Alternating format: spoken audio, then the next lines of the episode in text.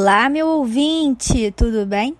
Seja bem-vindo ao meu podcast. Eu sou Fernanda Gomes, aluna de tópicos especiais em Direito Digital da Universidade Veiga de Almeida. Hoje eu vou conversar com vocês sobre a privacidade e proteção de dados pessoais na internet. Senhores, a internet se desenvolve e se torna cada vez mais essencial na vida dos indivíduos. Porém, ela não é considerada um ambiente seguro. O documentário Dilema das Redes, disponível na Netflix, mostra que ao usarmos a internet, estamos o tempo todo fornecendo dados sobre quem somos a plataforma em apenas um clique.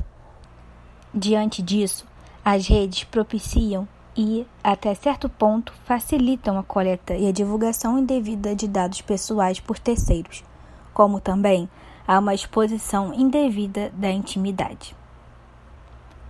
Essa exposição pode gerar efeitos sobre a honra e a personalidade das vítimas, ou seja, sobre os direitos e princípios previstos na Constituição Federal. A título de exemplo, é relevante citar o caso do app FaceApp, que voltou a viralizar neste ano por conta de um filtro que mostra como as pessoas seriam em outro gênero e como ficariam quando envelhecerem.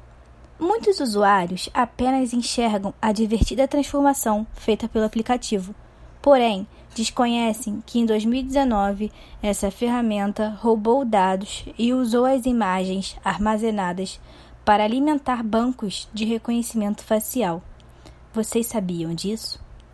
O artigo 5, inciso 10 da Constituição Federal, determina expressamente que são invioláveis a intimidade, a vida privada, a honra e a imagem das pessoas, assegurado o direito à indenização pelo dano material ou moral decorrente de sua violação.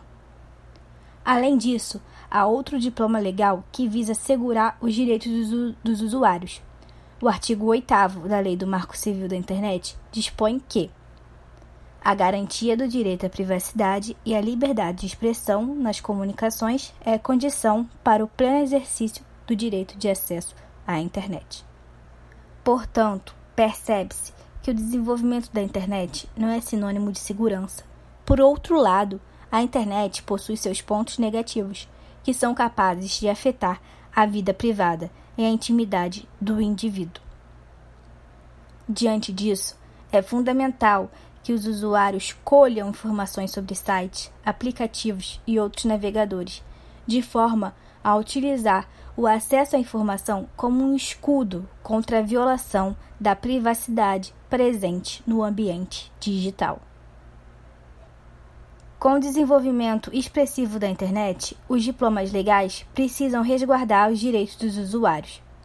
A medida provisória 959 de 2020 adiou a vigência da Lei Geral de Proteção de Dados para maio de 2021.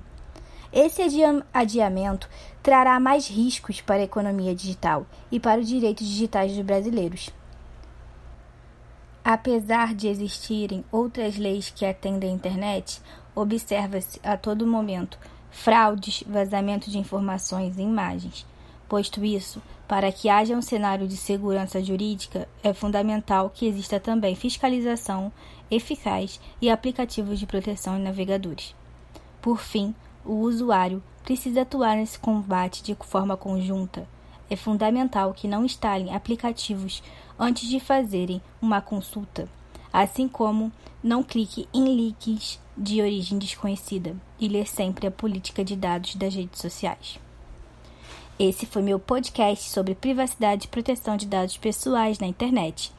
Até a próxima gravação. Espero que gostem. Um grande abraço.